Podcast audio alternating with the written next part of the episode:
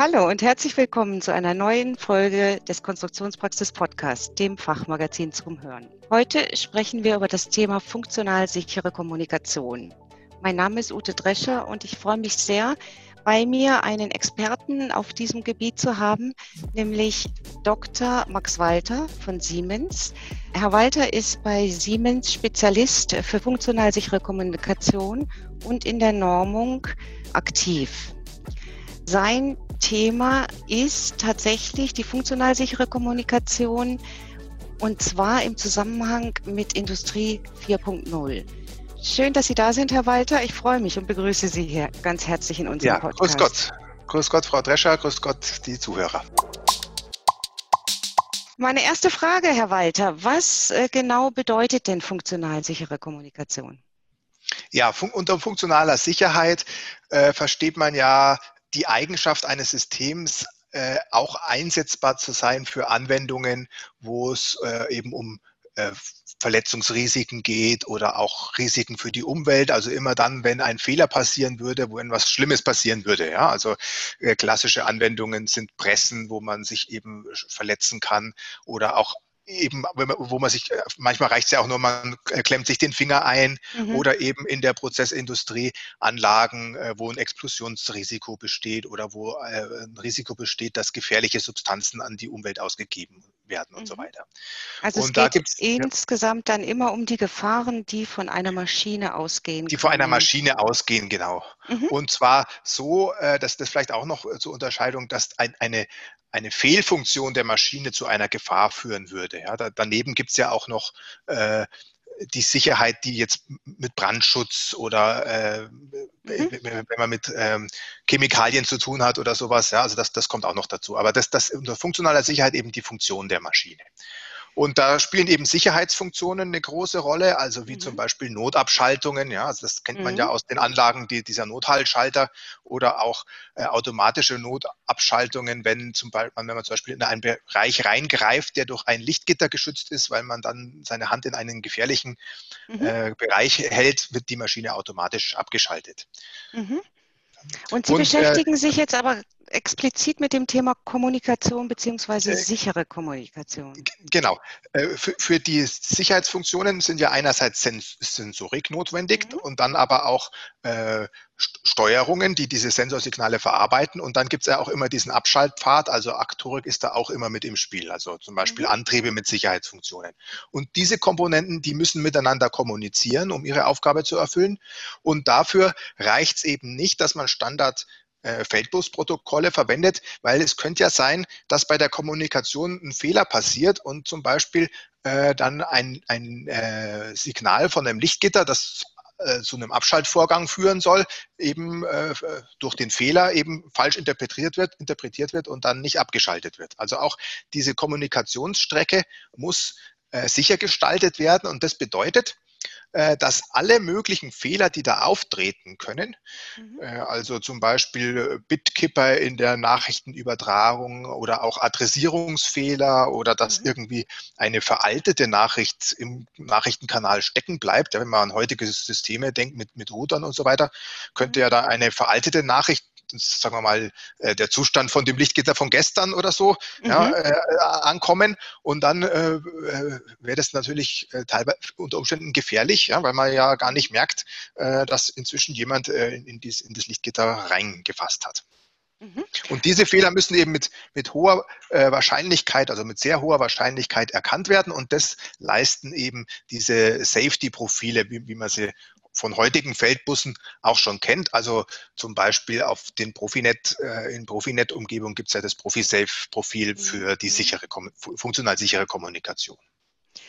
Und ähm, wie die funktionieren müssen, das wird in Normungsausschüssen festgelegt? Äh, genau, so ist es. Also da gibt es bei der IEC äh, einen Normungsausschuss und äh, die dazugehörige äh, Feldbusnorm ähm, die legt eben fest, welche Maßnahmen da ergriffen werden müssen mhm. und äh, auch quantitativ, wie praktisch wie die, wie, ja, die Wahrscheinlichkeit, wie hoch die, wie klein die sein muss. Und äh, äh die Sicherheitsprofile, die äh, auf dem Markt sind, wie zum Beispiel ProfiSafe, erfüllen diese Norm. Mhm.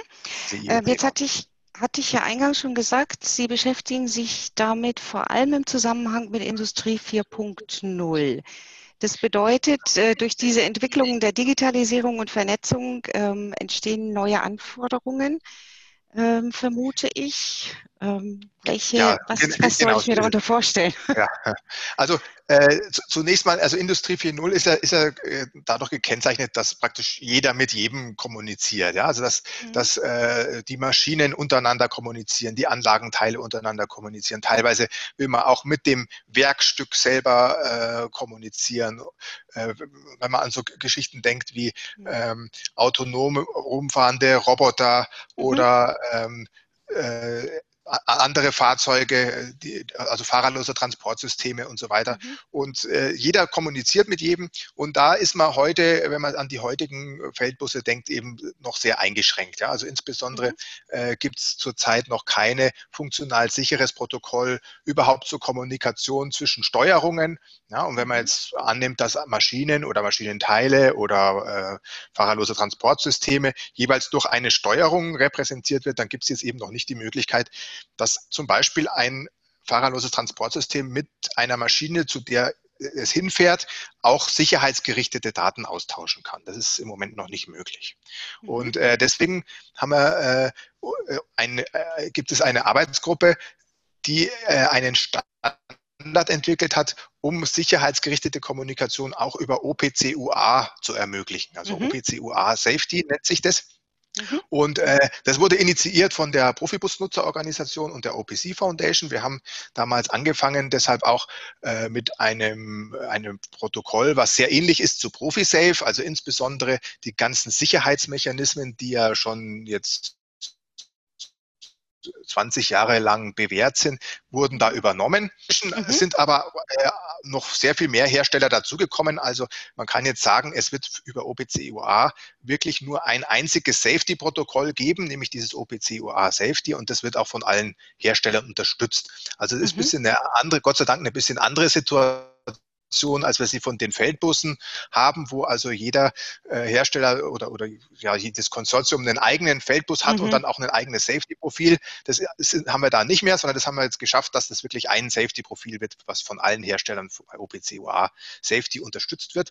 Und das heißt, Maschinen können dann in Zukunft über OPC UA Safety äh, auch, auch sicherheitsgerichtet kommunizieren. Sie ähm, verwenden die Zukunft. Ähm, äh, das heißt, diese Spezifikation befindet sich noch im Aufbau. Wie weit sind Sie da? Die, die Spezifikation selber ist schon veröffentlicht. Da haben wir mhm. äh, eine, eine, erste Version und wir arbeiten jetzt auch weiter, die noch, die, die noch weiter zu äh, verbessern. Äh, mhm. Bisher in der ersten Version unterstützen wir OPC-UA Client Server und die nächste Version, die wird dann auch OPC-UA PubSub unterstützen. Mhm. Okay. Und außerdem ist es ja, gibt es ja bei der OPC Foundation äh, eine Initiative, OPC-UA auch auf die Feldebene zu bringen. Mhm. Und das ist dann der nächste Schritt, dass man eben dann auf der Feldebene und zwischen den Controllern äh, die, die gleichen Kommunikationsmechanismen hat und dann auch die gleichen Safety-Mechanismen, mhm. Safety-Kommunikationsmechanismen.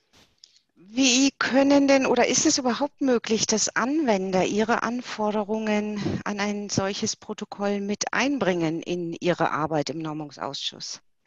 Ja, das ist sogar äh, sehr willkommen. In den Normungsausschüssen äh, sitzen natürlich hauptsächlich Vertreter äh, der Komponentenhersteller, aber mhm. Äh, wir agieren natürlich letztendlich, äh, wollen wir natürlich was standardisieren, was dann auch äh, zum Schluss den größten Kundennutzen schafft. Und jede Mitarbeit von Anwendern oder, oder den Kunden von den, von den Komponentenherstellern ist, ist natürlich da sehr willkommen. Und es gibt die Möglichkeit natürlich in den Arbeitsgruppen der OPC Foundation mitzuwirken und wenn, wenn man nicht die Zeit investieren will, da wirklich äh, regelmäßig dabei zu sein, kann man natürlich mich auch jederzeit kontaktieren und Fragen stellen oder Vorschläge machen, was so ein Protokoll können muss und, und so weiter. Ja. Also das, diese Mitarbeit ist, ist sehr erwünscht. Wunderbar. Dann äh, bedanke ich mich ganz herzlich bei Ihnen für dieses Gespräch. Ähm, Herr Dr. Walter wird auch auf unserem Anwendertreff Maschinensicherheit äh, zu diesem Thema sprechen. Ähm, es wird eine Arbeitsgruppe bzw. Ein, ähm, eine interaktive Session geben, wo Sie als Anwender ähm, direkt mit Herrn Dr. Walter ins Gespräch kommen können und auch vor Ort bei uns in Würzburg ähm, ihre Anforderungen formulieren können. Ähm, bei Ihnen verabschiede ich mich erstmal bis Ende September, Herr Dr. Walter. Bedanke mich bei den Zuhörern fürs äh, Zuhören. Wenn es Ihnen gefallen hat, empfehlen Sie uns gerne weiter, teilen Sie den Podcast, geben Sie uns einen Daumen hoch oder fünf Sterne bei iTunes. Und wenn Sie Fragen oder Anregungen haben, jetzt schon Ihre Anforderungen loswerden möchten, dann schreiben Sie uns gerne an redaktion.konstruktionspraxis.vogel.de. Wir freuen uns auf Feedback. Dankeschön und auf Wiederhören. Das Fachmagazin Konstruktionspraxis zeigt aktuelle Trends auf, vermittelt Grundlagenwissen und veröffentlicht Hintergrundberichte sowie Anwenderreportagen. Konstruktionspraxis. Alles, was der Konstrukteur braucht.